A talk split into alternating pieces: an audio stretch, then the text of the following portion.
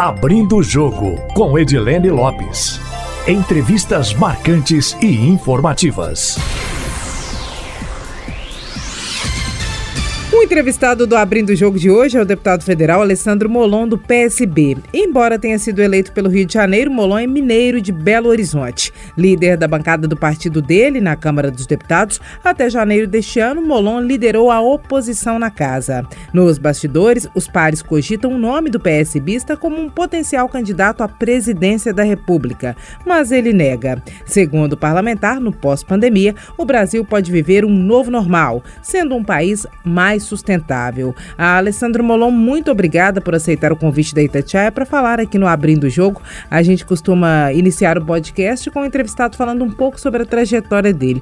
Queríamos que você falasse sobre a sua história, contasse para o ouvinte da Itatiaia, para o ouvinte do Abrindo o Jogo, sobre as suas origens aqui em Minas Gerais. Muito obrigado, Edilene. É um prazer grande para mim poder conversar com você, conversar com todos os ouvintes de Belo Horizonte, de Minas Gerais, minha terra eu que sou nascido em Belo Horizonte, embora tenha sido criado no Rio, meus pais já moravam no Rio quando eu nasci, mas eu tenho orgulho de ser mineiro. A família da minha mãe, família Luciola, é a família toda mineira, portanto passei muitas férias, muitos natais, muitos réveillons aí em Belo Horizonte com os meus primos, meus tios, pessoas muito queridas e muito importantes para mim. Tenho uma relação afetiva muito grande com Minas Gerais, lugar da onde eu venho. Então, para mim, é uma alegria grande conversar com você e com todos os ouvintes da Rádio Itatiaia. Eu sou professor de História, eu me formei na Universidade Federal Fluminense, dei aula de História na rede pública e privada aqui do Rio de Janeiro, e na rede pública de educação do Rio de Janeiro foi onde eu descobri a minha vocação para a política. Eu me lembro de uma vez conversando com os meus alunos e minhas alunas na Escola Municipal Jorge Fister, onde eu dava aula, e eu perguntava para eles nesse dia para que é que eles queriam prestar vestibular. Na época ainda não existia o Enem, existia apenas o vestibular, e eu me lembro de ter perguntado para eles e elas é, para que é que eles queriam prestar vestibular, qual era a carreira com a qual eles sonhavam, o futuro que eles desejavam para si. E eu me lembro até hoje da resposta que uma aluna minha deu naquela manhã, dizendo: professor, essa história de vestibular não é para a gente, não. Essa história de vestibular é para os alunos dos colégios ricos. Nós vamos ser outras profissões, ou caixa de supermercado, ou balconista, mas a gente não vai conseguir entrar para a faculdade. Evidentemente que essas profissões são profissões extremamente dignas também, mas aquilo me chocou, a resposta me chocou por essa sensação de uma menina de pouco mais de 13 anos que já me dizia naquele momento que a porta da vida para ela em relação a várias carreiras estava fechada. E eu me dei conta naquele dia, levando quase que esse choque de que era preciso fazer mais e que eu podia fazer muito mais para transformar o Brasil e a educação brasileira num país que de fato desse oportunidades iguais para as pessoas, independente da cor da pele, do CEP de sua residência, em que bairro morassem, do seu sobrenome e do tamanho da, da sua conta bancária ou da sua família. O Brasil é um país profundamente desigual e eu venho lutando há muitos anos para superar isso, porque eu tenho certeza de que um país menos desigual é um país que vai ser um país melhor para todo mundo, inclusive para quem tem mais, inclusive para quem tem excelentes condições de vida. Essa desigualdade profunda e duradoura que marca o Brasil precisa ser mudada. Naquele dia, naquela manhã, na escola onde eu dava aula, eu me dei conta de que eu podia fazer muito mais para mudar essa situação, além de lecionar na rede pública do Rio, que já é uma atividade que eu considero heróica. Eu tenho uma admiração enorme por todas as professoras e professores. E por essa razão eu decidi fazer uma outra faculdade, fiz um novo vestibular um pouco de tempo depois, vestibular para direito, já para entrar na política. Não para advogar, embora eu tenha grande respeito pela profissão, mas para me preparar para entrar para a política. Fui candidato uma primeira vez a vereador no Rio de Janeiro, não fui eleito.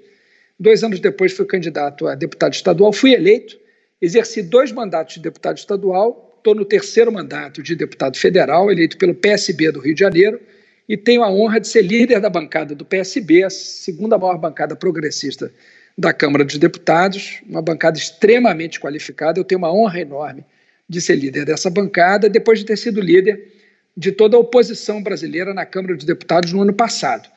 de forma que eu procuro servir o Brasil com o máximo das, das minhas capacidades, com o máximo do meu esforço, acredito muito no que eu faço, acho que a boa política pode salvar muitas vidas e é por isso que eu venho trabalhando há muitos anos, com muito orgulho da, da missão que eu tenho e procurando estar à altura das necessidades do Brasil, que são enormes. Esse país maravilhoso, com um povo generoso, trabalhador, lutador, mas que precisa de boas lideranças políticas para tirar o Brasil do fundo do poço. Deputado, aproveitando que o senhor falou sobre redução das desigualdades, eu queria que o senhor avaliasse como está o combate à pandemia da Covid-19 no Brasil por parte do governo federal.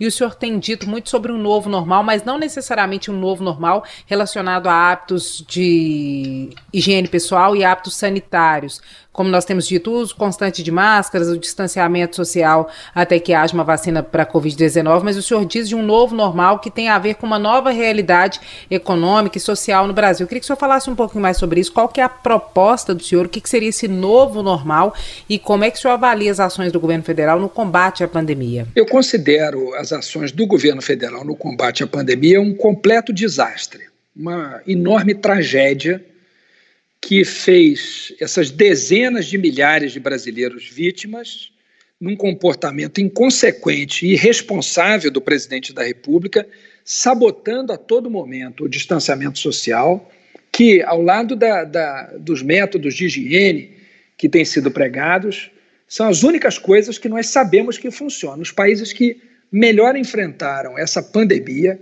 que é uma doença seríssima, gravíssima, não é uma gripezinha um resfriadinho, como o presidente da República insistiu em chamar, tentando tirar o medo das pessoas da doença e, portanto, reduzindo os cuidados que elas viriam a tomar em relação à doença, fez em outros países. Nós podemos ver, por exemplo, o caso da Nova Zelândia, que teve apenas 22 mortes num país de quase 5 milhões de habitantes. Se nós tivéssemos a mesma proporção de mortos, isso significaria no Brasil algo em torno de 900 mortos, muito menos do que as dezenas de milhares que nós já atingimos. Então, a ação do governo federal é um desastre completo.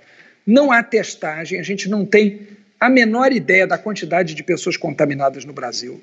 Os testes têm sido feitos em quantidade muito, muito, muito insuficiente. O Brasil é um dos piores países do mundo em termos de testagem de pessoas. Isso é gravíssimo, ao mesmo tempo em que não há nenhuma informação sobre compra de respiradores. É? O governo dificultou a todo momento o acesso ao auxílio emergencial pelas pessoas, que o Congresso aprovou contra a vontade do governo, que queria um, um auxílio de 200 reais. Nós conseguimos aumentar isso para 600 reais. Então, eu considero a atuação do governo federal a pior possível. É muito pior do que qualquer um poderia imaginar. Se eu não morasse no Brasil, e não conhecesse a realidade brasileira, eu jamais acreditaria se alguém me contasse que o governo federal, que o presidente da República fizeram o que fizeram aqui no Brasil. Pode escrever o que eu estou dizendo, Edilene, eles vão certamente responder por esses atos criminalmente no futuro. Essas mortes serão cobradas das autoridades que, com sua incompetência, inconsequência e irresponsabilidade, as causaram. O senhor acha que, em função desse chamado apagão dos dados, que a apontada falta de transparência pelo governo federal na divulgação dos dados da Covid-19, pode servir de argumento para um impeachment do presidente da República e seja em crime de responsabilidade na avaliação do senhor? Nós já estávamos com a ação judicial pronta para tratar desse apagão dos dados e preparando também a denúncia por crime de responsabilidade, quando o governo foi obrigado a voltar atrás por várias razões. Primeiro, que as empresas de comunicação fizeram um pool, se associaram e entraram em contato com o Conselho Nacional de Secretários de Saúde, tendo acesso aos dados e divulgando independentemente do governo federal. Sem falar na decisão que o Supremo acabou tomando, obrigando o governo a disponibilizar os dados, de forma que não houve tempo hábil para que fizéssemos a denúncia do presidente da República por isso, mas certamente a faríamos se ele não tivesse recuado. Essa tentativa de esconder os dados é uma tentativa de esconder o fracasso do governo no enfrentamento dessa pandemia, tendo o governo podido evitar isso, tendo o governo tido a oportunidade de tomar medidas que evitassem essa escalada de mortes, e o governo continua insistindo na flexibilização do distanciamento sem que a gente tenha dados. Não existe política pública sem dados. como é que nós vamos tomar a decisão de flexibilizar, relaxar o distanciamento sem que a gente saiba a proporção de pessoas contaminadas, sem que a gente entenda a evolução da doença? É uma, uma coisa inacreditável, é, é difícil até de descrever num país que tem tão grandes cientistas renomados, vencedores de prêmio e também universidades de excelência, como algumas que estão em Minas Gerais e que são conhecidas no Brasil e no mundo. É inacreditável o que tem sido feito com o povo brasileiro. O Brasil está sendo massacrado por essa conduta, dezenas de milhares de pessoas estão morrendo e o Brasil está sendo envergonhado mundialmente. O Brasil hoje virou um péssimo exemplo no mundo. O mundo olha para o Brasil com uma enorme desconfiança e reprovação. Isso é uma humilhação para o Brasil, o Brasil não merece isso. O senhor acha, então, que esse apagão de dados pode ser usado como um dos argumentos para o pedido de impeachment do presidente da República ou não? Como é que isso pode ser, de alguma forma, utilizado para questionar a permanência do presidente no poder. É um objetivo isso? Certamente o governo já ofereceu outros tantos motivos para que o presidente da República seja afastado. O nosso partido, o nosso partido o PSB já apresentou o seu pedido de impeachment, elencando 11 crimes de responsabilidade do presidente da República, entre eles o atentado à saúde pública pelo seu comportamento de estimular aglomerações, de sair sem máscara, apesar da regra que existe no Distrito Federal, e o presidente da República não está acima da lei, ele deve cumprir a lei como qualquer cidadão, como qualquer parlamentar, como qualquer autoridade pública, está submetida, subordinada a mesma lei que todas as pessoas. Então, o atentado à saúde pública é um dos motivos, mas também a tentativa de interferência na Polícia Federal para proteger das investigações os seus filhos e os seus amigos, além do ataque à democracia, a tentativa de apoiar o fechamento do Congresso e do Supremo Tribunal Federal, que é crime segundo a Lei de Segurança Nacional. O apagão, então, é mais um. O apagão é mais uma das irresponsabilidades que, da qual o governo teve que recuar pela pressão que foi feita pela oposição, pela imprensa e pelo judiciário. Deputado, o que, que o senhor tem chamado de um novo normal? O senhor tem, sempre tem dito sobre isso. O que, que significa o um novo normal na avaliação do senhor e como é que é a construção desse novo normal? No metrô de Hong Kong, algum tempo atrás, uma frase foi pichada por um desconhecido que dizia o seguinte: não podemos voltar ao normal porque esse normal de antes era justamente o problema. Então, quando a gente fala de novo normal, a gente está se referindo a enfrentar essa ideia que é equivocada de que a gente quer que tudo volte a ser como antes. Por quê? Porque foi tudo como era antes que nos trouxe a essa situação. E a natureza, o mundo, o planeta, Edilene, estão mostrando para a gente quais são os efeitos da ação do homem. É impressionante perceber que bastou que a atividade industrial, econômica, tivesse uma espécie de refluxo para que, no fundo, a gente visse, por exemplo, o Himalaia ser avistado novamente da Índia, 30 anos depois da última vez em que tinha sido visto, as tartarugas ocuparem praias do Oceano Pacífico, os golfinhos voltarem aos canais de Veneza, o próprio ar no Brasil, em algumas regiões, ter melhorado, é a natureza aqui no Rio de Janeiro, na minha cidade, as baleias que não eram vistas há algum tempo em algumas, alguns locais da orla voltarem a ser vistas. Ou seja, a natureza está dizendo para o ser humano que ela não suporta mais essa atividade tão destrutiva da humanidade. Então, nós, o que nós devemos pensar nesse momento de pandemia é qual é o mundo que a gente espera criar depois eh, de sairmos dessa pandemia. Não pode ser um mundo como o que nos trouxe até aqui, Edilene, que provocou essa pandemia, que provocou as pandemias anteriores, que remete a uma ligação do homem com a natureza que faz mal ao homem e à natureza. Por exemplo, um biólogo eh, norte-americano, um gênio da biologia norte-americana, recentemente publicou uma frase que me chamou muita atenção. Ele disse assim: se os insetos sumirem hoje da face da Terra, em 50 anos a vida desaparecerá da Terra. Nós sabemos que os insetos têm uma importância enorme na polinização, na, na, na disseminação da vida, da própria vida. E o mesmo cientista continua a frase: se a humanidade desaparecesse hoje da Terra, em 50 anos, as outras espécies de vida na Terra floresceriam, cresceriam. Então nós precisamos nos perguntar sobre qual é o sentido dessa ação da humanidade nós estamos destruindo o planeta e, com o planeta, estamos destruindo a própria possibilidade de vida da humanidade.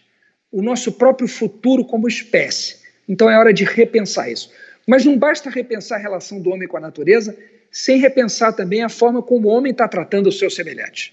Então, quando a gente fala de criar um novo normal, isso tem sido discutido no mundo inteiro. Nos Estados Unidos, por exemplo, pela deputada democrata Alexandria Ocasio-Cortez, e na Europa, eh, por outros deputados também progressistas, isso tem sido chamado de Green New Deal um novo pacto verde, um ressurgimento da economia com geração de muito mais empregos para atender os desempregados que ficarão dessa pandemia, com uma nova infraestrutura verde, uma nova mobilidade verde, novos meios de transporte com energia limpa, cidades mais amigáveis para bicicleta e para os pedestres, uma nova forma de habitação, habitação de interesse social para atender o enorme déficit de moradia que existe no Brasil, mas também com casas que aproveitem a água da chuva, que tenham energia solar, que tenham outro sistema de ventilação que nos dispense de, ter, de usarmos ar-condicionado. Então, é uma nova mobilidade, uma nova habitação, uma nova indústria, uma indústria calcada na ciência e tecnologia, uma indústria que não seja aquela que aposta na, exportação, basicamente, dos produtos mais básicos, mas sim uma indústria com alto valor agregado, fortemente apoiada na ciência e tecnologia, na pesquisa, na inovação. Por exemplo, desenvolvendo um complexo econômico industrial de saúde. Não é? A gente está vendo nessa pandemia o quão dependentes nós estamos de outros países em relação a medicamentos, a respiradores, até a máscaras que nós tivemos que importar. Então, desenvolver o sistema de produção industrial de saúde para garantir uma vida mais saudável para os brasileiros.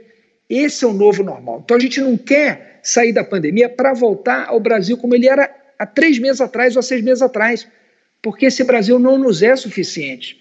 A gente quer morar num outro Brasil, num Brasil que enfrente, ao mesmo tempo, os desafios que a gente tem de como lidar com a natureza e os desafios que a gente tem de lidar com a desigualdade, que é o principal problema brasileiro. Um novo modelo econômico que enfrente as desigualdades, que reduza as desigualdades e que aposte num desenvolvimento que não destrua o planeta como tem sido feito. O senhor acha que é possível um novo modelo econômico ainda nessa gestão da presidência da República? O que, que o senhor vislumbra para o futuro? O senhor acha que esses pedidos de impeachment, todos que foram apresentados até então, podem ir adiante? O senhor acha que o TSE, por algum motivo, de repente o inquérito envolvendo as fake news, poderia caçar o presidente da República? O senhor acha que numa outra medida extrema pode haver uma intervenção militar por parte do presidente e os apoiadores dele? Como é que o senhor vislumbra esse futuro, apesar do desejo do senhor de um novo normal que pressupõe um novo modelo econômico, ou pelo menos novas medidas que compõem esse, essas ações econômicas? Lamentavelmente, não espero desse governo nada que possa apontar para o futuro. Infelizmente, o que a gente tem visto é um governo que aponta para o passado, que procura fazer o Brasil retroagir há décadas atrás, algumas vezes há séculos atrás. Veja, por exemplo, o desastre que é a nossa política externa. Veja, por exemplo, a tragédia que é a política educacional do governo. Veja, por exemplo, o que representa o antiministro do meio ambiente, que odeia a natureza e procura aproveitar uma pandemia, como ele mesmo disse, para passar uma boiada, acabando com a proteção ambiental na legislação brasileira. Então, desse governo é impossível esperar isso. Ainda assim, é nosso desafio formular esse modelo, pensar, projetar, não é? estudar, calcular, programar como o Brasil pode fazer essa transição para esse outro modelo de desenvolvimento econômico e social que ofereça um futuro diferente para o Brasil. O Brasil é uma grande potência ambiental. O Brasil pode ser a maior referência no mundo de proteção da natureza e de vida saudável para todas as pessoas, enfrentando e superando as desigualdades. Mas para isso é preciso ter projeto. É nesse projeto que a gente tem que investir. Quanto à intervenção militar, eu sinceramente não acredito que haja da parte dos altos oficiais das Forças Armadas qualquer disposição nesse sentido. Lamentavelmente, eu creio que é o que o presidente da República quer. Ele parece sonhar em ser ditador, parece não gostar de ser presidente. Ele não quer ser respeitado pelos votos que teve, respeitando os demais poderes também. Ele quer ser respeitado pela força das armas e do medo, da ameaça de usar força bruta contra os nacionais, contra os outros cidadãos. No, no, no entanto, eu não acredito que as Forças Armadas embarcariam nessa aventura louca que não tem apoio na sociedade, que não tem apoio na opinião pública. 83% dos brasileiros defendem a democracia, apenas 8% querem uma ditadura, segundo a última pesquisa de opinião que avaliou o tema. As instituições religiosas, em sua maioria, não querem, a imprensa brasileira não quer, as classes populares não, não querem, as classes médias não querem. Por, por, tudo isso, sinceramente, as instituições não querem, o Poder Judiciário não quer, o Poder Legislativo não quer. Não acho que haja a menor condição do presidente ser bem sucedido numa tentativa enlouquecida dessas. Mas, infelizmente, eu não posso assegurar que ele não tentará, porque se parece ser o desejo dele, o próprio filho dele já disse que não é uma questão de se haverá ruptura, mas de quando haverá ruptura. Por tudo isso, nós podemos imaginar que eles pretendem tentar algo. Quanto ao TSE, eu acho que é a grande esperança do Brasil, porque o inquérito das fake news, que avança no Supremo Tribunal Federal, coletou uma série de provas, computadores, celulares, de pessoas envolvidas nessa rede de destruição de reputações e de construção de mentiras para desinformar a sociedade brasileira e a tendência é que o Tribunal Superior Eleitoral aprove o compartilhamento de provas desse inquérito com os inquéritos e os processos que tramitam no Tribunal Superior Eleitoral. Se nesses aparelhos houver provas de que houve caixa 2 para financiar uma rede de desinformação na campanha de 2018, é possível que a chapa seja caçada. Eu acho que essa é uma situação que pode vir a acontecer. Isso levaria o Brasil a uma nova eleição direta de presidente da República, se isso ocorresse, esse julgamento e essa decisão do TSE, ainda nesse ano. Se ocorrer após dezembro, aí teria o Brasil uma eleição indireta, o que eu acho que seria terrível para o país, porque acho que não faz sentido nenhum o Congresso Nacional escolher o novo presidente da República. Eu acho que essa decisão deve ser devolvida ao povo brasileiro. Eu acho que essa talvez seja a situação que se mostre mais viável daqui para frente visto que os poderes já perceberam que enquanto Bolsonaro estiver na presidência da República, haverá uma grande instabilidade institucional do país, a imagem do país continuará sendo destruída no exterior e, ao mesmo tempo, a desigualdade, as mortes, o desemprego continuarão a avançar como estão avançando. Mas o avanço desse julgamento no TSE também parece pouco provável para esse ano, né? Nós já estamos no segundo semestre, é um ano que se tem eleições municipais, a pandemia ainda não acabou. Você acha provável que algo aconteça ainda nesse ano? Sim, eu acho que algo pode acontecer ainda nesse ano. Acho que seria muito ruim e imagino que o próprio TSE saiba que uma decisão como essa seja tomada levando o país a uma eleição indireta, uma eleição indireta de presidente da República, feita pelo Congresso Nacional, me parece que careceria de uma certa legitimidade, não seria um bom cenário. Por tudo isso, é importante que o TSE eh, una todos os esforços para fazer esse processo andar. Me parece que seis meses é mais do que suficiente para chegar à conclusão se houve ou não houve fake news na eleição passada, com o uso de recursos ilícitos como tudo indica que tem havido. Eu acho que o TSE tende a acelerar esse julgamento. Considerando uma nova eleição para os próximos meses, né, ainda para esse ano, é, como é que o senhor avalia o quadro? De onde viria um candidato forte? Há candidatos fortes na esquerda? O centro seria a solução? O senhor acha que a tendência é eleger um candidato que seja da pressão pela polarização, como ocorreu na última eleição? Como é que o senhor avalia? De onde virão os candidatos fortes? É difícil fazer nesse momento qualquer avaliação eleitoral. Acho que o que esse momento pede de todos nós é a unidade contra os retrocessos democráticos. É uma ampla unidade no país em defesa da democracia.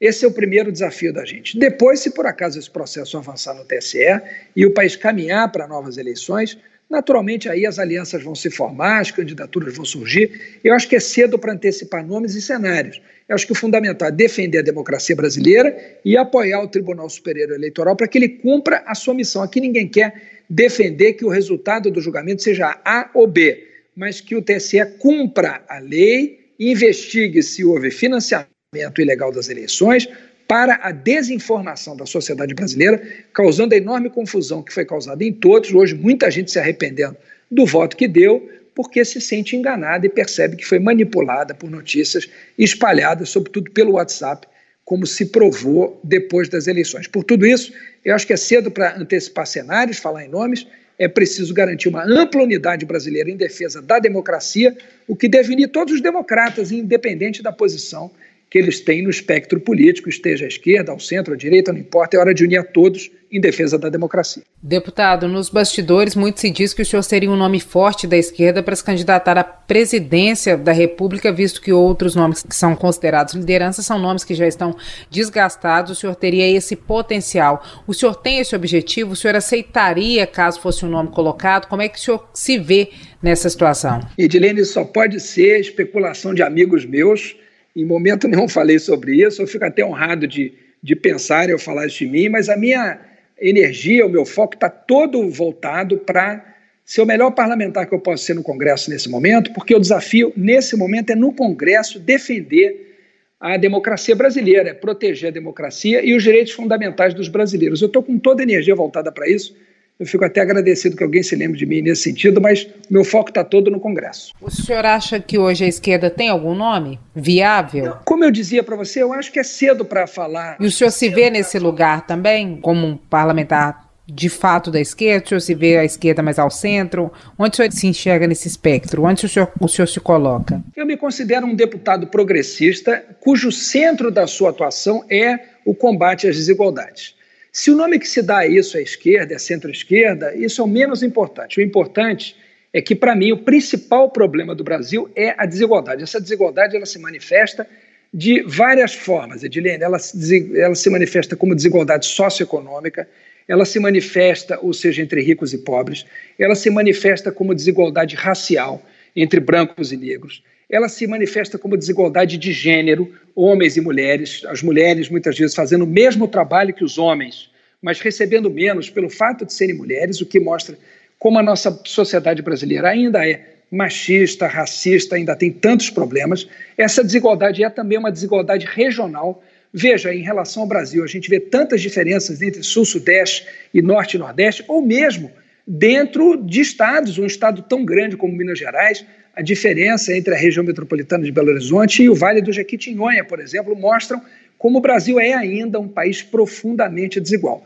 O foco da minha ação é superar essas desigualdades, reduzi-las e, ao mesmo tempo, formular um novo projeto econômico para o país que concilie um uso inteligente da natureza, um desenvolvimento sustentável que reduza as desigualdades e proteja o planeta para que a humanidade tenha um, um, bom futuro. Deputado, como é que o senhor tem visto o reconhecimento de decretos de calamidade de cidades por todo o Brasil e até de estados que permite extrapolar a lei de responsabilidade fiscal e a gente tem visto agora a operação com, tendo como alvos diversos chefes de governos estaduais, inclusive o Witzel, em situação complicada aí no Rio de Janeiro. O senhor acha que as exceções abertas para combater a pandemia podem favorecer a corrupção e como lidar com isso? Esse é um grande risco, né, Edilene? Porque, de um lado, é preciso ter-se rapidez para as contratações, né? os processos licitatórios da Lei 8666 e de outras regras é, brasileiras, eles exigem um certo tempo, eles são, em alguma medida, lentos. Então, muitas vezes, nesses casos, a contratação se faz por emergência, se faz de forma excepcional. O que é inacreditável e inaceitável é que alguém se aproveite do momento como esse para roubar. Não é? Quer dizer, roubar em qualquer momento é grave. Agora, se aproveitar de uma pandemia para roubar dinheiro da saúde é dez vezes mais grave, né? dez vezes mais inaceitável. Eu espero que a punição seja a mais dura possível Agora, lamentavelmente, não vai se poder evitar que o dinheiro chegue nos estados e municípios. Por esse risco, acho que é mais importante fazer o dinheiro chegar e tentar salvar a vida das pessoas e, ao mesmo tempo, aperfeiçoar os mecanismos de fiscalização para que os culpados por esses desvios inaceitáveis sejam punidos com todo o rigor da lei. Eu, aliás, defendo que as punições para crimes de desvio de dinheiro público sejam agravadas, as penas precisam ser maiores e quando se tratar de dinheiro da saúde, da educação, da assistência social, verbas destinadas especificamente a necessidades vitais das pessoas, a pena tem que ser ainda mais aumentada, porque é inaceitável e inacreditável. Seja quem for governador, seja de que partido for, seja aliado de Bolsonaro ou adversário de Bolsonaro, se desviar dinheiro público, tem que ser preso, seja prefeito de que partido for e seja também da presidência da República. Quem tiver envolvido em crime tem que ser preso. Deputado, como é que está o debate sobre o adiamento das eleições aí na Câmara Federal? De fato, devem ficar para dezembro? Quando é que deve ocorrer essa votação?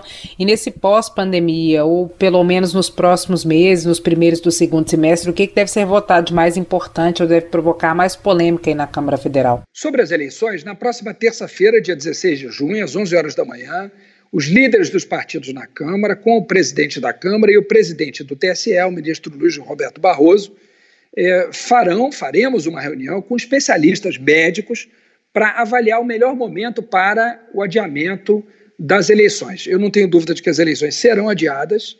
A grande dúvida é para quando devem ser adiadas, e eu, se tivesse que fazer uma aposta, apostaria que elas serão adiadas para o final de novembro, início de dezembro.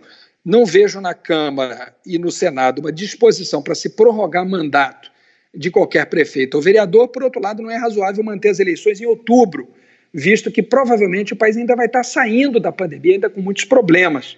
De forma que eu, sinceramente, acredito que haverá esse adiamento. Isso deve ser votado no final de junho, agora começo de julho, no mais tardar, e as eleições devem ocorrer, a meu ver, final de dezembro, começo de dezembro deste ano. Sobre as matérias que devem ser pautadas no segundo semestre, ainda é difícil dizer quando o funcionamento do Congresso vai se normalizar, com a presença e o funcionamento de todas as comissões. O Congresso está funcionando em sistema remoto, como talvez alguns tenham visto, pela internet, com votações virtuais. E isso, naturalmente, torna os trabalhos mais lentos e mais difíceis. Mas, assim que for normalizado, eu acho que a principal pauta brasileira para ser enfrentada, a mais imediata nesse momento, é uma reforma tributária. Por quê? Primeiro, é fundamental desonerar a produção e o consumo. O sistema tributário brasileiro ele cobra muitos tributos, cobra muitos impostos da produção e do consumo e da folha salarial. É preciso desonerar, retirar impostos dessas atividades. E é preciso colocar os impostos incidindo basicamente, como é nos países desenvolvidos, na renda e no patrimônio. Aqui no Brasil, quem paga muito imposto são as classes populares e as classes médias. Quem paga pouco imposto no Brasil são os super ricos. Eu não me refiro aqui às pessoas ricas apenas, eu digo aos super ricos. Esses praticamente não pagam imposto no Brasil. E é isso que tem que mudar. Nós temos uma proposta de reforma tributária que já foi protocolada na Câmara, ela faz essa mudança e ela simplifica o recolhimento de tributos, porque para o empreendedor brasileiro para o micro, para o pequeno, para o médio empresário, é muito difícil até mesmo declarar os tributos. O nosso sistema é muito complexo. Isso torna o país excessivamente burocrático, o que é péssimo, porque as pessoas gastam um tempo enorme tentando declarar os, os impostos que têm que pagar e, ao mesmo tempo, isso favorece a corrupção. Então é preciso simplificar o nosso sistema, facilitando a vida do empreendedor e, ao mesmo tempo, retirar os impostos da produção e do consumo e aumentar os impostos da renda e do patrimônio dos super ricos. Pelos nossos cálculos, isso vai melhorar a, a vida para 80% dos contribuintes brasileiros, 80% dos contribuintes, 17% não sofrerão nenhum aumento de tributo e apenas 3% dos contribuintes, daqueles que pagam algum imposto, que são super ricos, apenas esses pagariam mais. Então a gente vai reduzir os tributos para 80% dos que pagam imposto, são principalmente classes populares e classe média, e vamos aumentar os tributos para os super ricos que ganham muito e pagam pouco. Deputado, a gente está caminhando já para o finalzinho para falar de um assunto que é do momento. A Alerj, que é a Assembleia Legislativa do Rio de Janeiro, acabou de aceitar o pedido de impeachment para tramitação contra o governador é, Wilson Witzel. Qual que é a avaliação do senhor? O senhor acha que ele pode sofrer um impedimento? Qual que é o clima político aí no Legislativo Estadual, o senhor que provavelmente acompanha? Pelo placar da votação, eu acho que é muito provável que o governador seja cassado ele cometeu uma série de erros, de erros políticos, mas também a situação dele, do ponto de vista ético, é gravíssima, porque as denúncias de desvio de recursos da saúde nesse enfrentamento da pandemia são muito sérias e muito graves e são inaceitáveis. Portanto, seja do ponto de vista ético, seja do ponto de vista político, do ponto de vista do apoio dele na Assembleia, parece que a situação dele é irreversível. Eu tenho grande eh, convicção de que ele será caçado. Deputado, para terminar, a gente faz um bate-bola rapidinho. Eu faço pergunta curtinha, o senhor dá a resposta curtinha também. Vamos lá? Vamos lá. Mundo pós-pandemia. Novo normal, ser humano vivendo em harmonia com o planeta, reduzindo as desigualdades e protegendo a natureza. Um Brasil sustentável é possível para quando? É possível para os próximos anos. O Brasil tem tudo para ser uma potência ambiental, representar um exemplo para o mundo e voltar a se tornar motivo de orgulho para todos nós. Por que, que o Brasil e o Rio de Janeiro, o estado do senhor, não conseguem combater o tráfico de drogas? O problema das drogas é um problema muito sério, mas infelizmente ele vem sendo agravado pela péssima política de segurança do estado do Rio de Janeiro, que não investe em prevenção, em inteligência e em educação, apenas no aparelho repressivo que só vem causando mortes e não tratando dos reais problemas do Estado. O Brasil possível para 2022 e depois para 2026. Um Brasil possível para 2022 é o Brasil reencontrando o seu caminho, voltando a unir o nosso povo que ficou dividido por uma polarização estéril que transformou famílias em muitas vezes pessoas que não se falam por causa de política. Precisamos unir novamente o nosso povo em torno de um projeto de desenvolvimento sustentável para o Brasil. Esse é o projeto que a gente tem que construir até 2022. Pensado num prazo um pouquinho mais longo, 2026, o que, que o senhor vislumbra? Para 2026, eu vislumbro um Brasil respeitado no mundo, admirado pelo novo modelo econômico desenvolvido no país, que vai gerar muitos empregos, vai reduzir as desigualdades e vai aproveitar o grande potencial ambiental que o Brasil tem para desenvolver científica e tecnologicamente o nosso país sem destruir a natureza. Hoje o Brasil é internacionalmente respeitado? Hoje o Brasil, no cenário internacional, é quase que um pária, é olhado com desconfiança pelo péssimo comportamento do presidente da República e pelo péssimo ministro das Relações Exteriores que nós temos. Isso pode e deve ser revertido. A gente pode voltar a ser respeitado no cenário internacional. Deputado, muitíssimo obrigada pela entrevista, viu? Edilene, adorei conversar com você. Muito obrigado. Eu já te admirava à distância quando você precisar, estou às suas ordens. Fico muito satisfeita e estou à disposição do senhor, tá bom? Muito obrigado, um grande abraço, viu? Nosso agradecimento também aos nossos ouvintes que acompanham o podcast Abrindo o Jogo. Quem quiser enviar sugestões pode fazê-lo pelo e-mail edilenelopes.com.br ou também pelo meu Instagram, arroba repórter Edilene Lopes. Uma ótima semana para vocês. Abrindo o Jogo, com Edilene Lopes. Entrevistas marcantes e informativas.